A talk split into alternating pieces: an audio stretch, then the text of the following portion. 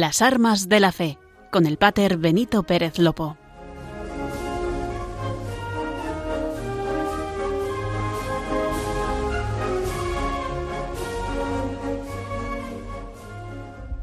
Muy buenas tardes, queridos oyentes de Radio María. Comenzamos en este precioso viernes el programa de las armas de la fe, el programa de Radio María que nos ayuda a conocer el arzobispado castrense de España.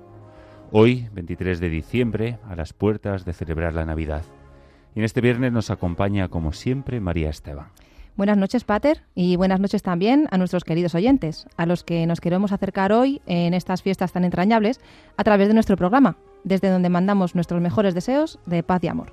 Y con los mejores deseos siempre la oración, y ya sin retrasarlo más, nos ponemos con ello, como todos los viernes, con la de siempre, la de los navegantes, con la que ya rezamos para aventurarnos en cualquier singladura. Larga trinquete en nombre de la Santísima Trinidad, Padre, Hijo y Espíritu Santo, tres personas y un solo Dios verdadero, que sea con nosotros y nos guarde, que nos acompañe y nos dé buen viaje a salvamento, y nos lleve y vuelva a nuestras casas.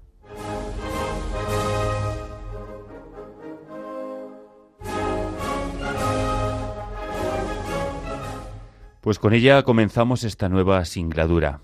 Quiero lanzar una pregunta al aire. ¿Saben los oyentes cuántos militares están ahora mismo en misión fuera de sus casas? ¿Se preguntaron alguna vez esto? ¿Cuántos guardias civiles están hoy en estos momentos de servicio? ¿Cuántos son los policías nacionales, lejos de sus casas, vigilando y velando como los buenos ángeles custodios que son? Hoy tendremos la oportunidad de ver cuántos son los militares que están fuera ahora mismo sirviendo a España lejos de nuestras fronteras. Porque la paz se empieza a construir muchas veces lejos. No tenemos que esperar a que estén a la puerta y llamen. No, porque no lo hacen. Los enemigos atacan sin nosotros saberlo. Por eso es que lejos, muy lejos, ellos, los artesanos de la paz, la construyen para que tú y yo hoy aquí estemos gozando gozando de libertad y paz. Ellos, que son los centinelas de la paz, vigilan para que esta paz que nos trae el Niño Dios llegue a todos nosotros.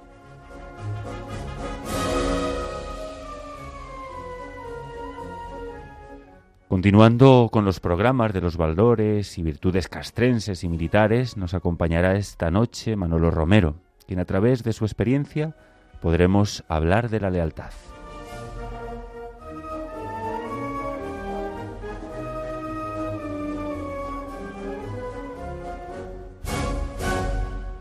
Por último, María Esteban nos hablará en la sección Bajo la bandera de Jesús de la Virgen de Loreto, patrona del ejército del aire y del espacio.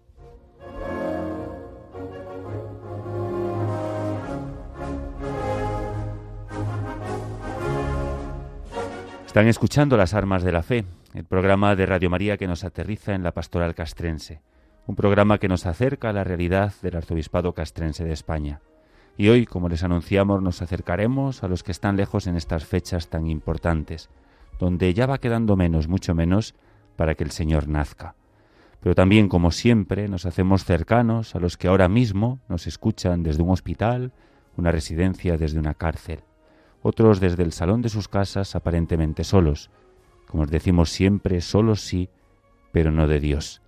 También su oración y el ofrecimiento de sus vidas y dolores construyen esta paz de la que le estamos hablando y que todos deseamos, con la radio de la Virgen, la compañera fiel.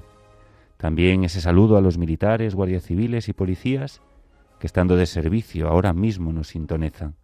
Gracias por vuestra labor.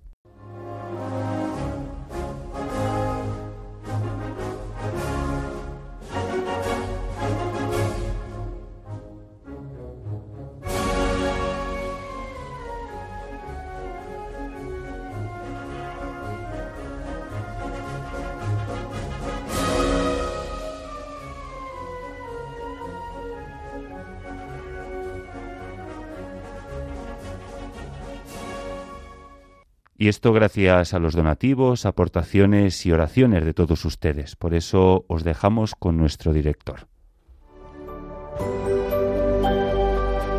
Hay encuentros que cambian la vida, como los de los conversos con Dios, y encuentros que cambian la historia, ante todo el de Cristo con la humanidad en Belén. Sí, todos tenemos una cita con Dios que bajó del cielo a la tierra para encontrarse con nosotros. Lo hizo con María, José, los pastores, los magos, Simeón, Ana, y a través de la Iglesia quiere hacerlo con todos los hombres, que podemos cerrar nuestras puertas, como hizo la posada de Belén, o abrírselas de par en par. ¿Y tú? ¿Has acudido ya a tu cita? ¿Y les has contado a los demás que Cristo ha nacido también para ellos? Radio María nació para responder a esa llamada misionera, prolongando a través de sus ondas el anuncio gozoso de los ángeles de Belén. Para realizarla necesitamos tu ayuda, tu oración, compromiso voluntario, testimonio, donativo. Puedes informarte de cómo colaborar llamando al 91 822 8010 o entrando en nuestra página web radiomaria.es. Para que no falte nadie en Belén y podamos desear a todos una santa y feliz Navidad. Qué bonito el poder ser parte de esta historia, de esta familia de Radio María, con nuestra oración, voluntario, con nuestra aportación, cada uno con lo que puede, con sus dones y con aquello que el Señor le llama, esa cita a la que todos debemos acudir. Nos acompaña en esta preciosa noche Juan Manuel González, que desde los controles hace posible que ustedes desde sus hogares nos estén escuchando. Además de la radio, pueden seguirnos también en la página web radiomaria.es. Y si nos quieren dejar algún comentario o sugerencia, pueden escribirnos una carta de su puño y letra y nos la pueden enviar aquí a los estudios de Radio María, en Paseo Lanceros, número 2, 28024 de Madrid. Estaremos muy contentos de atenderles. Les recuerdo la dirección, Paseo Lanceros, número 2, 28024 de Madrid. Gracias por quedaros con nosotros. Están escuchando las armas de la fe.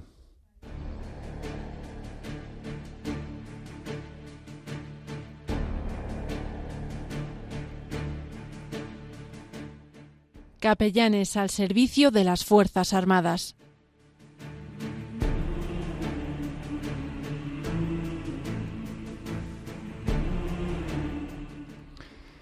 Son las Navidades unas fechas entrañables en muchos sentidos. Hay quien las vive con mayor o menor fervor religioso, en relación con las creencias de cada cual sobre ese inefable misterio del Dios hecho niño. Pero lo que sin duda a todos nos abarca por igual es ese sentido familiar del que revestimos estas fiestas, que nos transportan a nuestra infancia, cada uno a la suya, con su sinfonía de luces, colores, villancicos, todas esas buenas intenciones, los belenes, las uvas, reuniones familiares y de amigos y por fin la mágica Noche de Reyes. Pero no todos pueden vivir en ambiente familiar ese pequeño torrente de acontecimientos. La vida se impone y hay muchas personas y colectivos que en alguna ocasión tienen que renunciar a ello. Gentes de mar, aventureros, gente sin techo, misioneros y en muchas ocasiones también los soldados. A veces porque son movidos a ellos, otras porque su propio honor y espíritu les demanda acudir a las ocasiones de mayor riesgo y fatiga. Ellos se ven alejados de todo ese ambiente festivo que precede y se vive con mayor intensidad en las Navidades.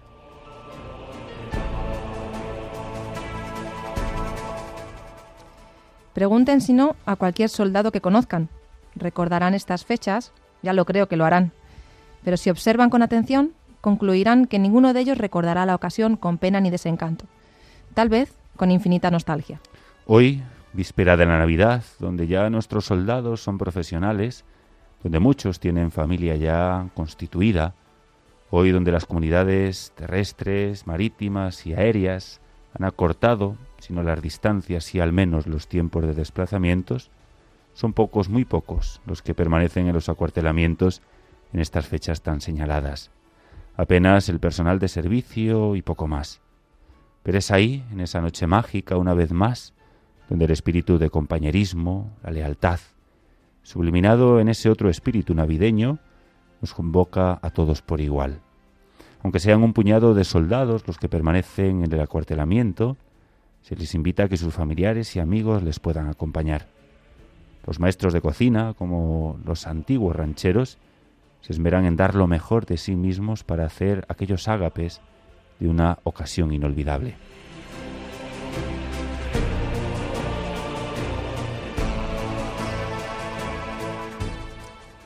En cualquier pequeño destacamiento, en los refugios de montaña, en los centros de comunicaciones, en los buques de guerra, en la isla de Alborán, en apartados los polvorines o en los picos de las escuadrones de vigilancia aérea o puesto de la Guardia Civil, se celebrará la Navidad, porque el espíritu de la Navidad mora en cada uno de nosotros.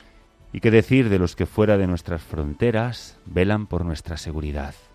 Ahora, como siempre, por alejados que estén, en el espacio, en el tiempo, harán de estos días, arropados por el compañerismo, un canto a la amistad, al compartir y al soñar. Así lo expresaba Jean Latergue. Por la noche, frente a un ejército inmenso, en su hoyo, dos hombres. Y frente a la inmensidad del vacío, de la distancia, cada soldado se apoya en su compañero, y éste en el de al lado. Y así, todos juntos formando bandera, los verán como su estrella de Navidad en el dormitorio o en el vehículo blindado en el que parten a patrullar, con su Belén en el taller donde lo reparan, o en el comedor en el que se reúnen para almorzar. Verán el árbol de Navidad toscamente dibujado en la garita en la que se turnan haciendo guardias o en la postal que con retraso recibirán de casa. Todos los que en este día están lejos y fuera de nuestros hogares, tenemos hoy en esa sensación a flor de piel.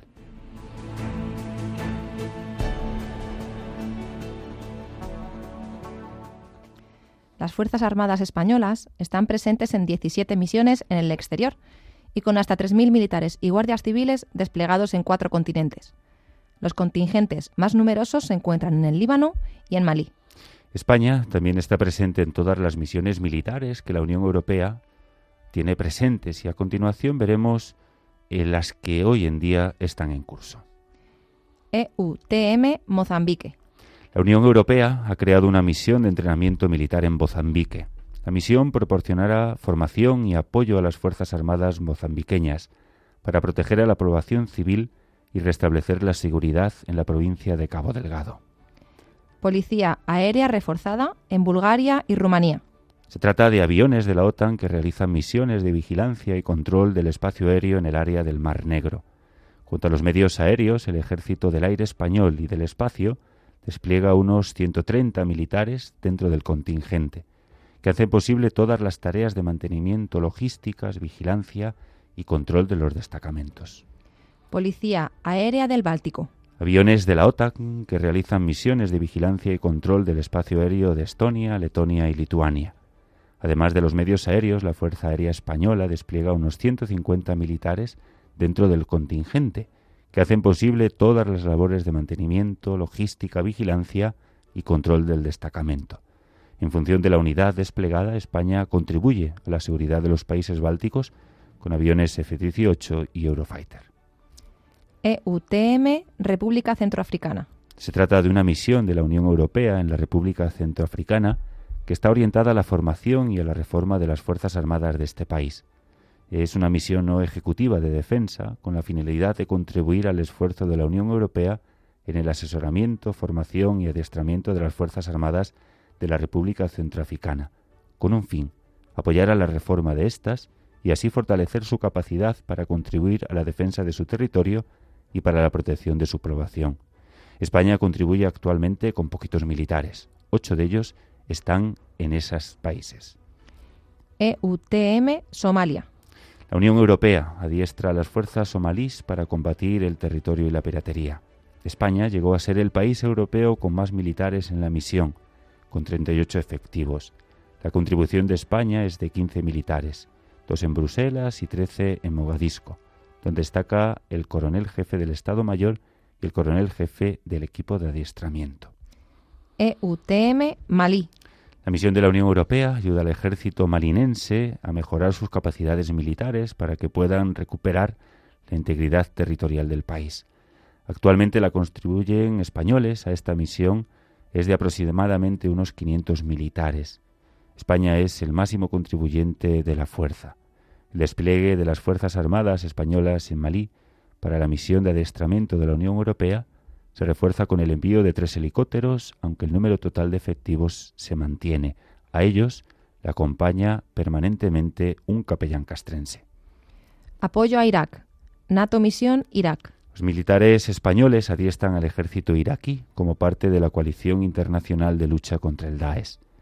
Desde octubre de 2018 también se asesora al gobierno de Irak en el ámbito de la estructura de seguridad nacional, así como desarrollar su sistema educativo, profesional y militar. Todo ello dentro de la misión denominada NATO Misión Irak. Alrededor de 150 militares españoles contribuyen a la coalición internacional con un objetivo, adiestrar y capacitar a las fuerzas de seguridad iraquíes en su lucha contra el Daesh. También aquí les acompaña un capellán castrense. Destacamento Marfil, en Senegal. Contribuir al transporte estratégico de las capacidades regionales de los países participantes de la FISMA y Francia para apoyar a Malí en la lucha contra la insurgencia yihadista. España se sumó a la operación con la decisión de facilitar el sobresuelo y aterrizar temporalmente de medios aéreos de países miembros y con el despliegue del destacamento Marfil. Operación Atalanta.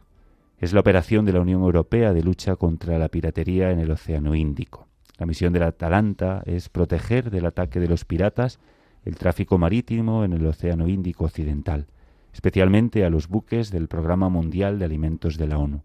También proteger a los pesqueros para que puedan faenar sin peligro en aquellas aguas, controlar los puertos y las bases de donde actúan los piratas y neutralizar los barcos nodrizas que estos utilizan para llegar a alta mar. La Fuerza Naval de la Unión Europea patrulla en una amplia zona entre el Golfo de Adén y las Islas Seychelles. Aunque su composición varía, por norma general disponen de entre cuatro y siete buques y entre dos y cuatro aviones de patrulla marítima. España también contribuye a la aparición Atalanta con el destacamento Orión en Djibouti, que cuenta con unos 50 militares. En las fragatas que por allí navegan también está destinado un capellán castrense. Apoyo a Turquía. Una batería Patriot española protege a la población turca de posibles ataques con misiles desde la vecina Siria. Esta misión protege a Turquía de posibles ataques. La misión es puramente defensiva y según la OTAN prueba la solidaridad entre los aliados y es un ejemplo de defensa colectiva, considerada la piedra angular de la organización. Están desplegados 150 efectivos en los que se encuentra un capellán castrense. Fuerza de la Unión Europea en Bosnia y Herzegovina. Contribuye a mejorar el adiestramiento y la doctrina de las Fuerzas Armadas, mediante el asesoramiento de sus fuerzas aéreas en la doctrina interprobabilidad, estandarización y adiestramiento. Grupos navales permanentes de la OTAN. Son las fuerzas que proporcionan una presente marítima permanente en la OTAN y las primeras que se activan, incluso antes de que se declare una crisis. Son grupos navales permanentes grupos navales y de contraminas. Fuerza Interina de Naciones Unidas en Líbano. Los cascos azules de la, ONU, de la ONU patrullan en el sur del Líbano para evitar enfrentamientos entre Líbano e Israel.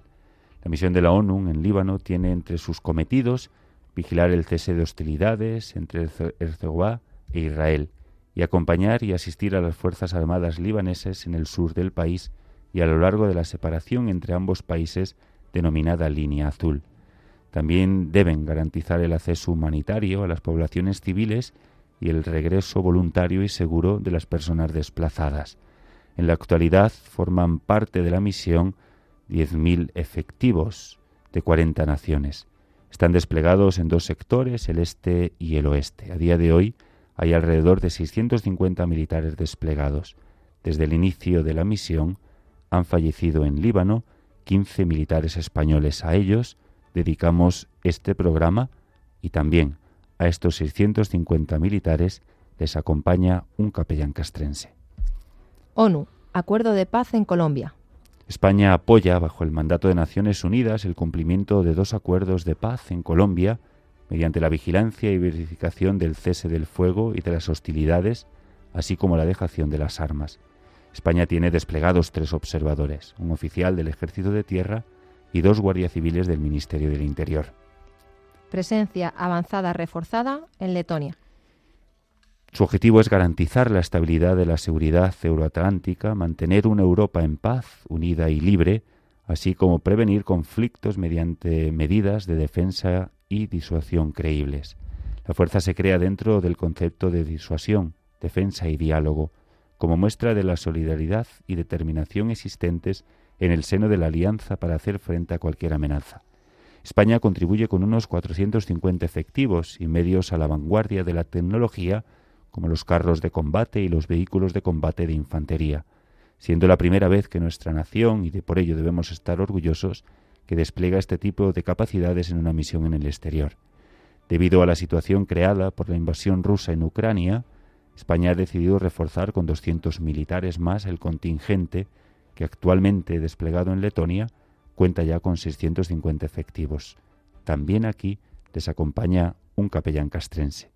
España lleva a cabo un conjunto de actividades internacionales basadas principalmente en el diálogo y la cooperación a nivel bilateral con nuestros aliados, socios y países amigos para impulsar el cumplimiento de los objetivos de la política de defensa en apoyo de la acción exterior del Estado.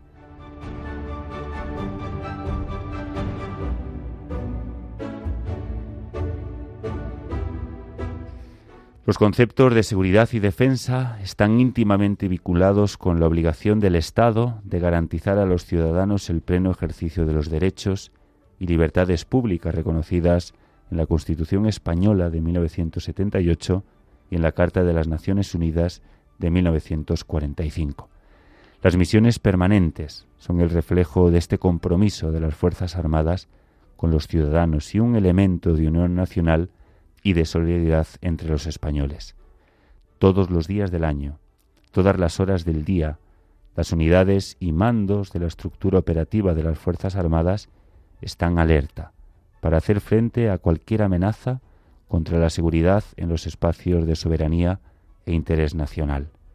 Esta labor se amplía con el apoyo que prestan en situaciones de riesgo o catástrofe, colaborando con las autoridades civiles en misión de protección civil o en cualquier caso que requiera el auxilio a los ciudadanos. Las operaciones de colaboración se realizan siempre a petición de las autoridades civiles o mediante la firma de convenios puntuales. Para todo ello le hablaremos más adelante de la lealtad, pero siempre debemos retroceder al momento más solemne de un militar, aquel donde te dicen juras por Dios o prometes por vuestra conciencia y honor cumplir fielmente vuestras obligaciones militares, guardar y hacer guardar la Constitución como norma fundamental del Estado, obedecer y respetar al Rey y a vuestros jefes, no abandonarlos nunca, y si preciso fuera entregar vuestra vida en defensa de España, que es respondida al unísono de manera enérgica por todos con el grito si lo juramos. No se trata de nosotros mismos, recordando en la lejanía a las familias, sino de esa otra familia que se forja en el sentido más estricto del cumplimiento del deber y del servicio a los demás. A todos ellos les enviamos desde aquí un cariñoso saludo a las puertas de la Navidad.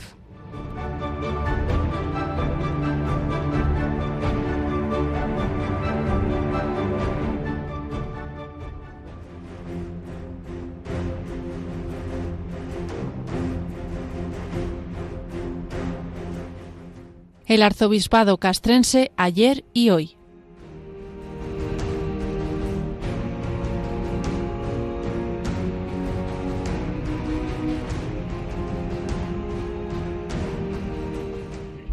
Si algo mueve todo este servicio que les quisimos traer en este día, aunque entendemos que algunos de los nombres eran complicados, a mí mismo me resultaba difícil pronunciarlos, si algo sustenta de lo que les estuvimos hablando, es la virtud de la que hoy queremos traerles un poquito más, que es la lealtad. Podemos definir la lealtad como la fidelidad a los jefes, compañeros y subordinados, así como al cumplimiento del compromiso de honor contraído con la patria y con la institución militar. Las reales ordenanzas para las Fuerzas Armadas, en su artículo 10, dicen, se comportará en todo momento con lealtad y compañerismo, como expresión de la voluntad de asumir solidariamente con los demás miembros de las Fuerzas Armadas el cumplimiento de sus misiones, contribuyendo de esta forma a la unidad de las mismas.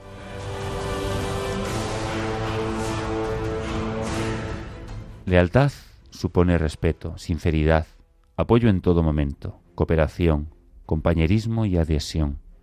El militar leal mantiene sus valores y sus obligaciones por encima de la conveniencia y de la adversidad. Lealtad es dejar la vida en manos de otra persona, sabiendo que primero dará la suya por salvar la nuestra. Es obedecer sin cuestionar, es dar la vida por defenderla. La lealtad debe ser siempre recíproca y es la base de la unidad que caracteriza a la institución militar y de la cohesión entre sus miembros. Surge como consecuencia de un sentimiento mutuo de, de confianza, respeto y conciencia de estar colaborando para alcanzar un objetivo común. Una de las características más frecuentemente señalada de grandes hombres que han permanecido grandes es la lealtad a sus subordinados.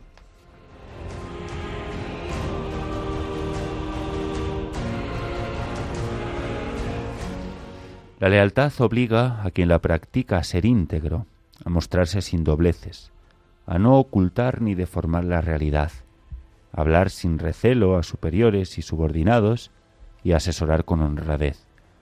La lealtad es vinculación personal entre los hombres llamados a desempeñar una tarea común. La lealtad surge como consecuencia de un sentimiento recíproco de confianza, respeto y conciencia de estar haciendo algo importante y hacerlo juntos. La lealtad con el jefe se manifiesta cuando se le asesora con sinceridad, se hacen propias sus órdenes una vez tomada la decisión y cuando se actúa con iniciativa pero conforme a sus propósitos. Con el subordinado, cuando se vela por sus necesidades e intereses legítimos y cuando se le exige para que él dé lo mejor de sí mismo. Y con el compañero, cuando se vive el compañerismo con generosidad y se comparte su suerte en todas las situaciones. Por lo tanto, la lealtad toca a todos los órganos, a todos los empleos, a todos los ejércitos. La lealtad, afirmaba José Artega y Gasset, es la confianza erigida en norma. Actúa con deslealtad. Aquel que critica a escondidas la decisión de su jefe, aquel que engaña a sus subordinados, aquel que se aprovecha de sus compañeros, aquel que falta a la verdad por miedo a las represalias o se mueve en la ambigüedad con órdenes y contraórdenes constantes para adaptarse a lo que le conviene en cada momento.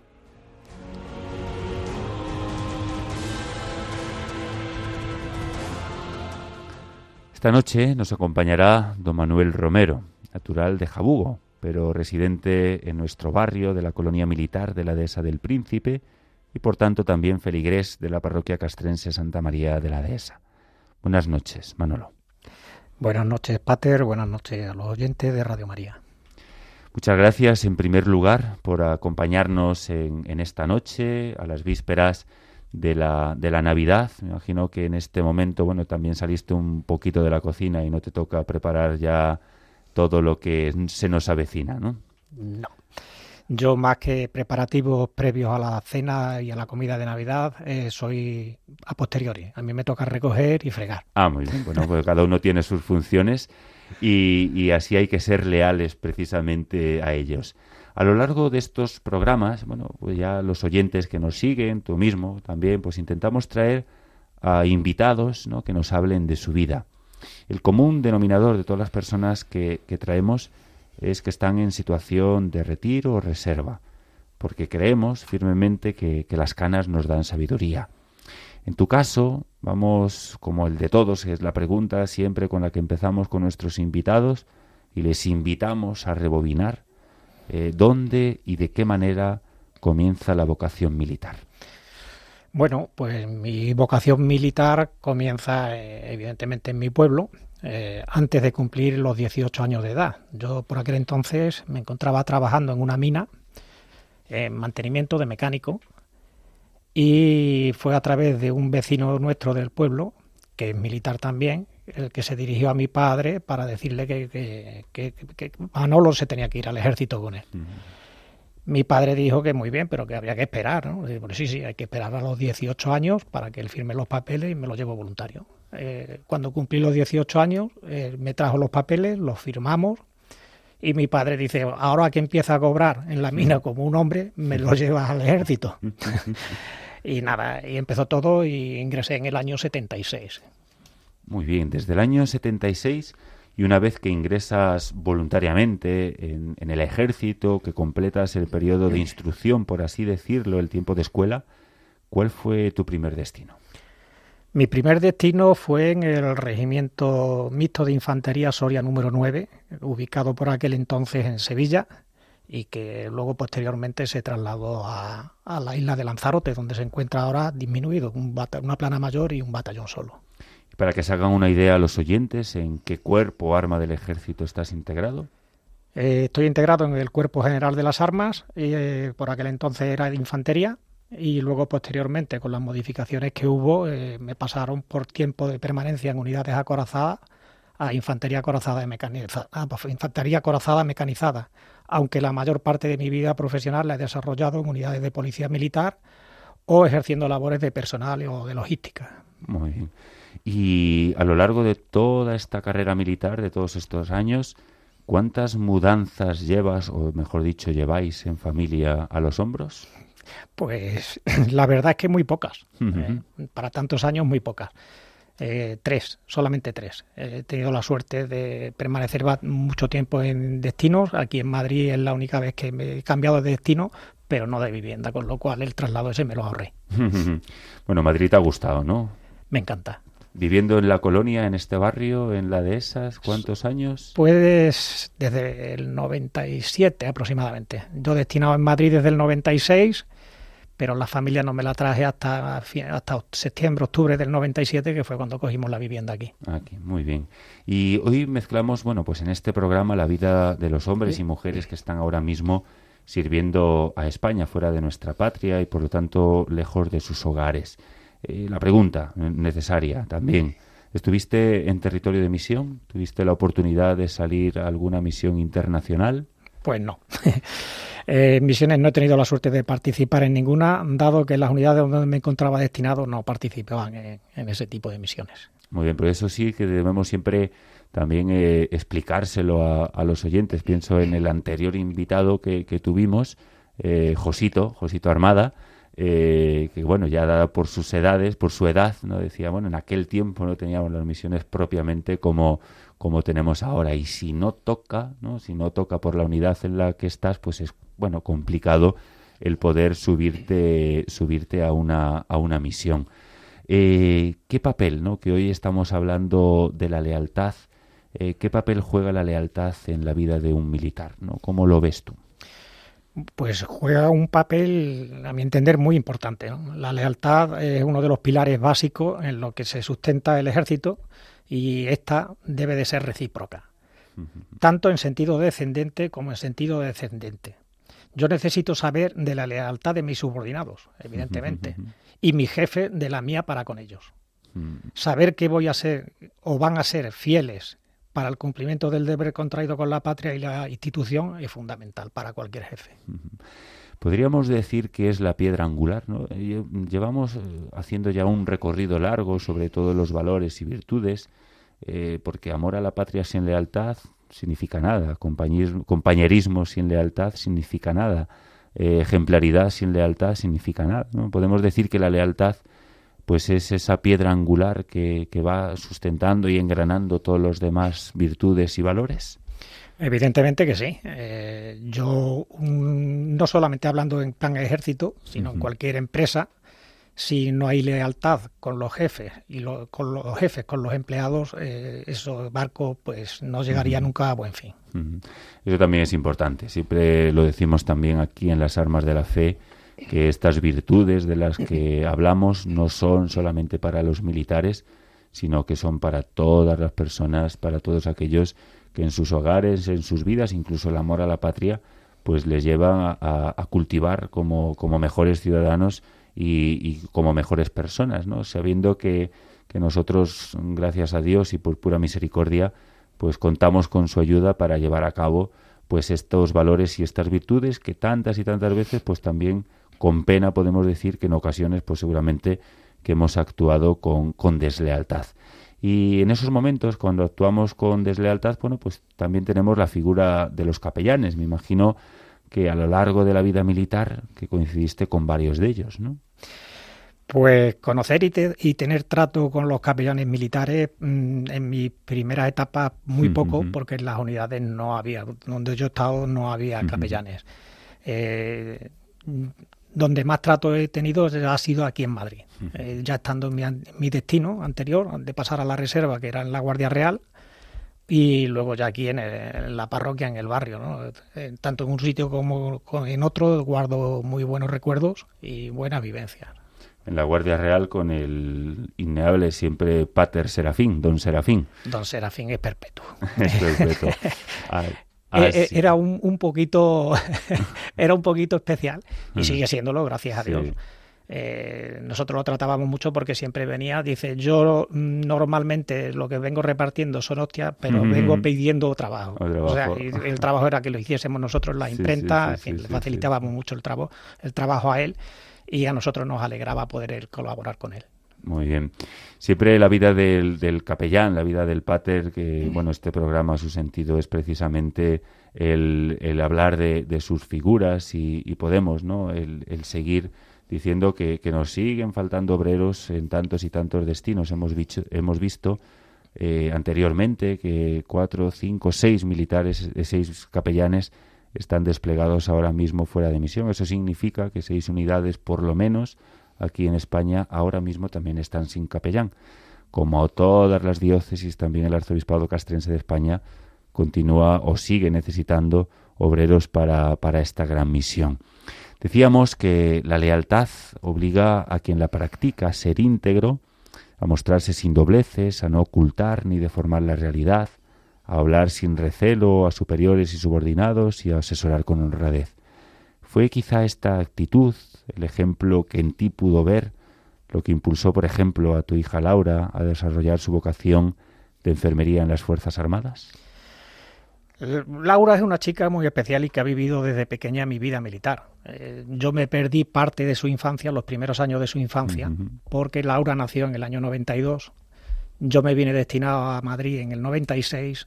Eh, a partir del 96 hasta finales del 97, que, solamente la veía los fines de semana, cuando iba en el AVE y los lunes por la mañana a primera hora me tenía que volver. O sea, mi hija, mi hija la vi crecer eh, en esa época muy poco, ¿no? Me lo perdí. Eh, yo he procurado no influir nunca en sus decisiones, a no ser de que ella me pidiese una opinión o un consejo. Yo siempre digo que si acierta o se equivoca, que sea ella. Así que cuando me dijo que quería ingresar en la enfermería militar, pues yo le brindé todo mi apoyo y mis consejos y ahí están los resultados. Y se encuentra muy feliz en su brigada paracaidista. ¿Y el padre? El padre recogiendo babas todo el día. bueno, por lo menos sabe a lo que se enfrenta, ¿no? A la, a la muchas veces, ¿no? Por desgracia, lejanía de la familia, momentos de momentos de ausencia y ese sacrificio también de, del que todos estos militares que están en territorio de misión o que por cambio de destino necesitan o tienen que estar fuera y lejos de sus familias, pues también lo, lo están sufriendo. Ella es teniente de, enfermería y una enfermera impecable. ¿no? Yo recuerdo eh, hace ya un par de años, porque el tiempo pasa, ¿no? Eh, que traje yo a mi tío aquí de unos días y que venía con una pequeña quemadura y fue llamarla y, e inmediatamente se presentó en, en casa para hacerle las curas, ¿no? Esa es esa lealtad, ese espíritu de, de, servicio y abnegación que tienen todos los enfermeros, pero por duplicado que tienen los enfermeros eh, militares. ¿Qué le dirías, ¿no? aunque no te guste influir ¿no? en las decisiones, pero qué le dirías a los jóvenes que en estos momentos nos están escuchando y que alguno pueda pensar que el ejército pues es algo aburrido o anacrónico. No, en absoluto. Ni aburrido ni anacrónico. La milicia es un camino que se elige, o al menos así lo entiendo yo, por pura vocación. Eh, y que siempre exige de un aprendizaje continuo, al igual que en otras profesiones. Todo evoluciona a ritmo vertiginoso y hay que estar siempre al día. Mm, constantemente preparados y, y en vanguardia, ¿no? Por lo tanto, la pregunta también innegable, ¿no? Si volvieras a nacer, ¿Volverías al ejército? Sin duda. El ejército para mí ha sido mi vida y dedicación constante. De ello puede dar fe mi esposa, a la que estaré eternamente agradecido por todo el apoyo que siempre me ha dado en los buenos y en los malos momentos que también los ha habido. Y por supuesto a mis hijos, que también han sufrido los cambios de destino sin ningún reproche o queja. En algún programa traeremos a, las esposas eh, para que nos hablen de las virtudes de sus maridos, pero sobre todo de, la sustentación del hogar. Eh, esposas y esposos ya en este momento, porque también hay mujeres en, el ejército y alguien queda pues en estos momentos de ausencia eh, llevando adelante una casa y llevando adelante una familia. ¿Y hoy qué hace un militar ya en retiro? ¿A qué se dedica? Pues buena pregunta, Pater. Pues tirando por la parte chistosa, le diría que no llevo ni tres días jubilado y ya me han salido dos trabajos. Uno de vigilante de parque y otro de controlador de obra. Todo bien, ¿no? Todo muy bien. Pero la realidad es que siempre hay algo que hacer, como ayudar en la casa, dedicarle más tiempo a mi hobby, que es la radioafición, colaborar con la parroquia como voluntario. Con Caritas estoy también ahí empezando un poquito y la coral. Siempre hay cosas que, se pueden hacer. Así es, en el coro parroquial, en el voluntariado de la parroquia, en su apertura y cierre. ¿Dónde nace ese voluntariado, no, por así decirlo? ¿Es solamente tiempo libre o nace de algo más? Eh, siempre me ha gustado el voluntariado. Soy miembro de Protección Civil, la REMER, la Red de Emergencia de Protección Civil, que está basada en todos los radioaficionados de España. Desde, algunos, desde hace algunos años en la Coral, colaboro con Caritas Castrense también y voluntario en la parroquia. También influyó el pensar de qué manera podía corresponderle a Dios por todo aquello que continuamente nos está dando y poder agradecerle con poquito de mi tiempo todo el amor que nos da. Creo que la fe es un pilar básico y fundamental en nuestra religión. Todo lo que hagamos estará muy bien, pero si nos falta la fe no habremos entendido la palabra de Dios. Así es, así es, y con fe el poder enfrentarse a, a una vocación, porque yo me acuerdo aquí una persona muy mayor que le hablaba a un recién cadete ingresado en, la academia y decía, eh, esto se escribe con V de vocación, y enfrentarte a una vocación como es la militar, con la fe, pues yo creo que ayuda también mucho, ¿no? A llevar sobre todo los momentos de ausencias de los que hemos hablado, los momentos de sacrificio, el poder verlo desde esa visión sobrenatural, ¿no? a la que uno se entrega por amor a la patria, pero que lleva la compañía de Dios, pues debe no ayudar y, ayuda, ¿no? A lo largo de toda la vida militar. Nos ha acompañado en esta noche Manolo Romero, ¿eh? que desde Jabugo, trasladado a Madrid, en la colonia militar de la Dehesa del Príncipe, como feligrés de la parroquia Castrén Santa María de la Dehesa, pues nos ha dedicado, dejado hoy un momento la vigilancia de parques y vigilancia de obras para dedicarnos un tiempo aquí a los oyentes de Radio María y nosotros, eh, María Esteban y un servidor, pues nos alegramos de, de, esta disponibilidad, poder conocer un poquito más tu vida militar, cuál ha sido aquel impulso y sobre todo cuáles han sido las alegrías y también las, las penas, ¿no? que muchas veces pues conlleva ello. Gracias de corazón por acompañarnos esta noche. Muchas gracias a usted por invitarme y a Radio María por la labor que realiza, sobre todo para aquellas personas que no pueden acercarse a sus parroquias por motivo de salud. Muchas gracias. Gracias.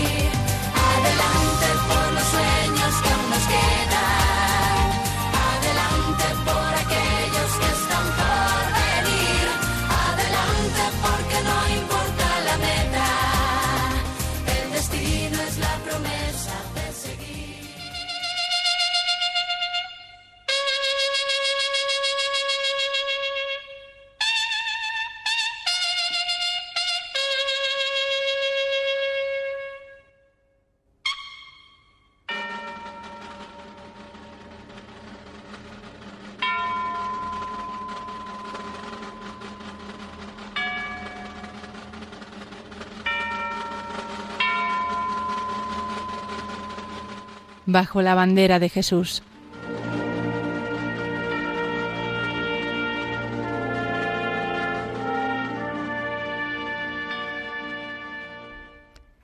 Como ya venimos viendo en anteriores ediciones de Bajo la bandera de Jesús, este mes de diciembre está plagado de festividades y padronazgos importantes para el mundo castrense.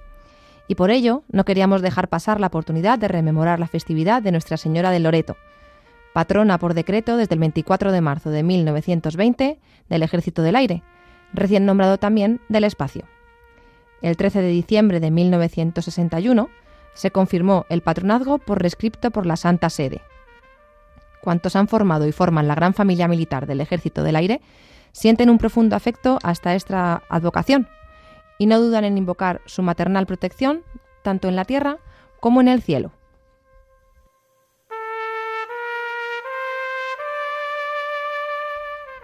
La Santa Casa de Loreto es la misma casa de Nazaret que visitó el arcángel Gabriel en la Anunciación de la Santísima Virgen María. Es allí donde el Verbo se hizo carne y habitó entre nosotros. Allí también vivió la Sagrada Familia su regreso de Egipto, y donde Jesús pasó 30 de sus 33 años junto a la Virgen y San José. Actualmente, la Santa Casa está situada dentro de la basílica que para ella se construyó en Loreto, en Italia. Pero ¿cómo llegó la Casa de Nazaret a la ciudad italiana de Loreto?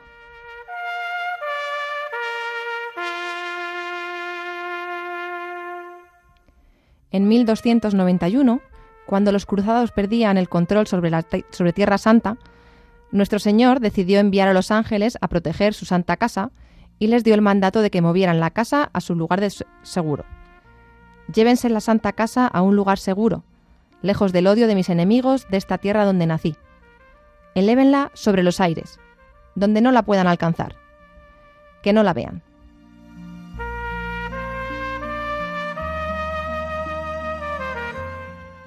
El 12 de mayo de ese año, los ángeles trasladaron la casa hasta un pequeño poblado llamado Tersato, en Croacia.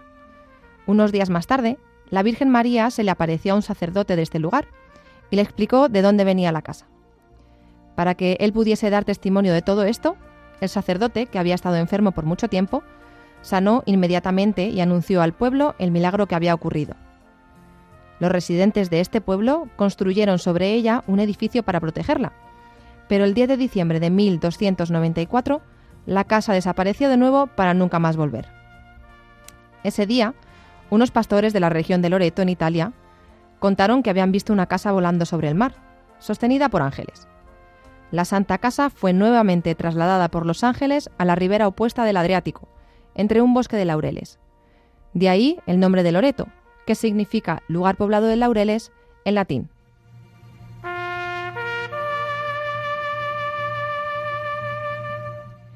Convertido en un importante centro de peregrinación, es considerada uno de los lugares más sagrados del mundo.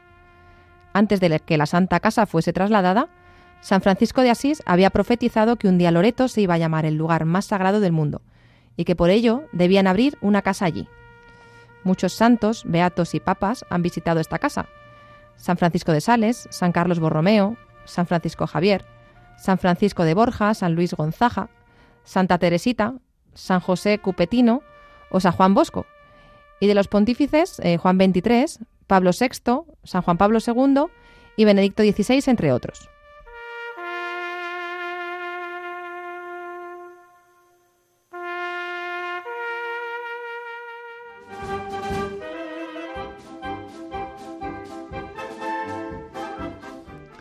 Suena ya, queridos oyentes, la sintonía que nos recuerda el final de nuestro programa. Las Armas de la Fe, el programa que aterriza en la historia y en la actualidad del Arzobispado Castrense de España, pero que también nos acerca a los ejércitos, Guardia Civil y Policía Nacional, llega a su fin en este viernes 23 de diciembre. Hoy tuvimos la oportunidad de acercarnos a la labor de tantos militares que están fuera de nuestras fronteras y pudimos siempre ver la misión que en estos momentos realizan. Mantengamos desde aquí el recuerdo a ellos y a sus familias recuerdo de todos desde esta España, su patria, que allí les ha mandado. Estas noches y estas fechas, en el ocaso, con el toque de oración, cuando ríen bandera por nosotros y con nosotros. Su momento de Navidad será una breve llamada. Estamos bien, una respuesta cuídate mucho. Algunas familias solo podrán recibir la llamada desde el rincón que tienen reservado en el cielo los bienaventurados héroes. Han sido muchos los que llevando a lejanas tierras el mensaje de paz dejaron allí su vida. Los que menos tienen suelen ser siempre los que más dan.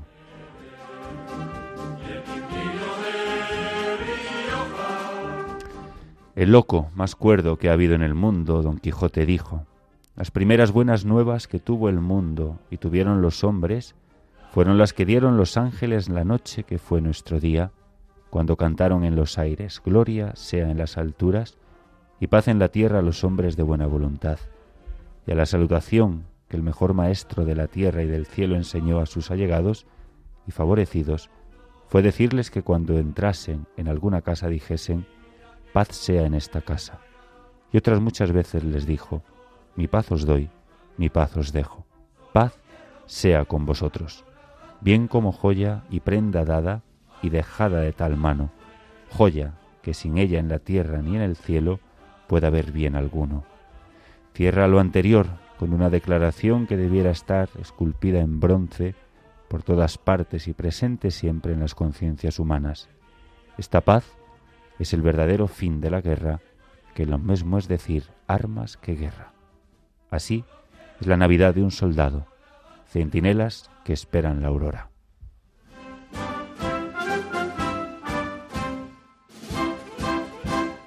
Nos acompañó esta noche Manolo Romero, con él pudimos hablar de la lealtad y ver cómo a lo largo de su vida esa virtud fue y continúa siendo la guía y la estrella que guía su vida. Muchas gracias a Juan Manuel González, que nos ha acompañado desde los controles. Recordarles que pueden volver a escuchar este programa en el podcast de Radio María o en la web de radiomaria.es. Y si nos quieren dejar algún comentario o sugerencia, pueden escribirnos una carta y nos la pueden enviar aquí a los estudios de Radio María, en Paseo Lanceros número 2, 28024 de Madrid. Les repito la dirección, Paseo Lanceros número 2, 28024 de Madrid. Continúa la programación de Radio María con sus informativos. Nosotros nos volvemos a escuchar el próximo viernes 6 de enero a la misma hora. Las 9 de la noche, 8 en Canarias, aquí, en la Radio de la Virgen. Con nuevas singladuras y con la más rica actualidad. Hasta entonces les damos las gracias de corazón por acompañarnos y les pedimos que no dejen de rezar por el arzobispado castrense de España, por todos los capellanes, de una manera muy especial por todos aquellos que ahora mismo están en territorio de misión o navegando en los buques de la Armada. Recen por los centinelas de la paz y por un servidor y por María Esteban. María Esteban, el Pater Benito, desde las armas de la fe les deseamos feliz Navidad y paz en la tierra a todos los oyentes de Radio María y a los hombres de buena voluntad, nuestros soldados y a sus familiares. Feliz Navidad.